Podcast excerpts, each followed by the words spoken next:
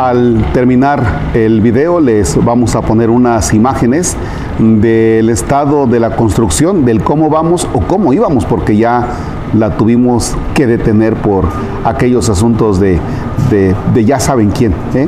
Pero bueno, ya iremos subsanando lo que tengamos que subsanar. Mientras tanto, vamos a hacer nuestra oración para este lunes 16 de agosto. Les invito a que ubiques en la Sagrada Escritura el Evangelio de nuestro Señor Jesucristo que escribe San Mateo en el capítulo 19, versículos que van del 16 al 22. En el nombre del Padre y del Hijo y del Espíritu Santo.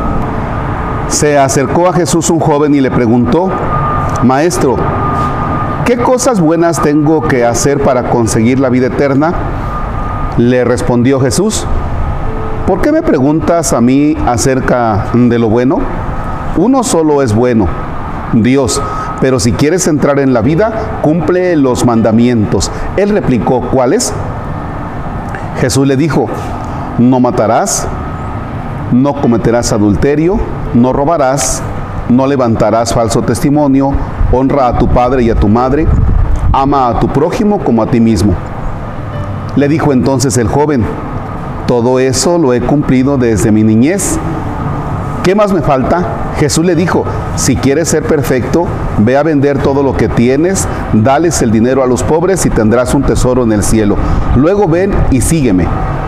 Al oír estas palabras, el joven se fue entristecido porque era muy rico. Palabra del Señor.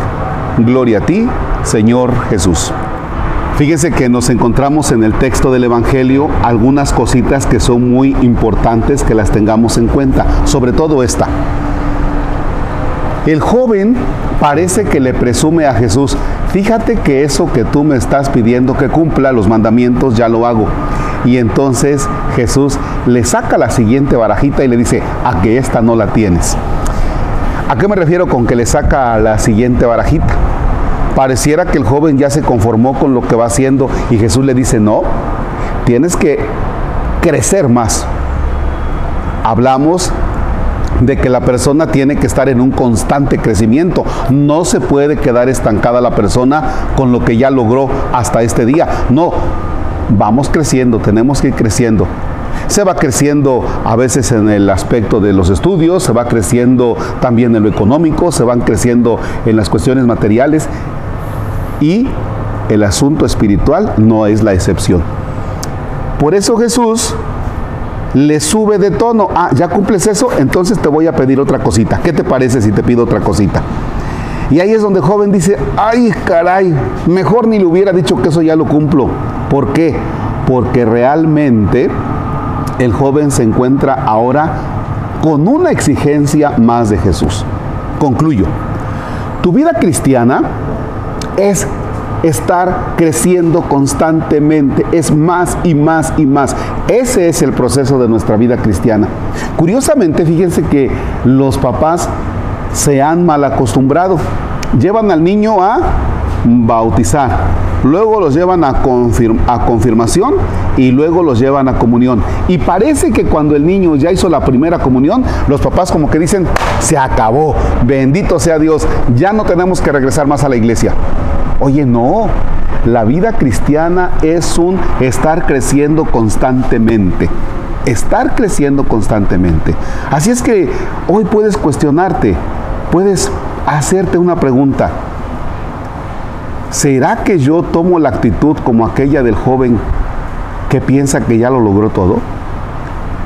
¿No será que me puse triste en el momento en el que Jesús me dice, tienes que aumentar un poquito tu nivel de fe? Tienes que crecer más en tu relación con Dios. Bien, la vida, mientras tengamos vida, Jesús nos va a ir exigiendo y mientras tengamos vida, debemos estar luchando cada día por alcanzar la perfección. Padre nuestro que estás en el cielo, santificado sea tu nombre. Venga a nosotros tu reino, hágase tu voluntad en la tierra como en el cielo. Danos hoy nuestro pan de cada día, perdona nuestras ofensas como también nosotros perdonamos a los que nos ofenden. No nos dejes caer en tentación y líbranos del mal.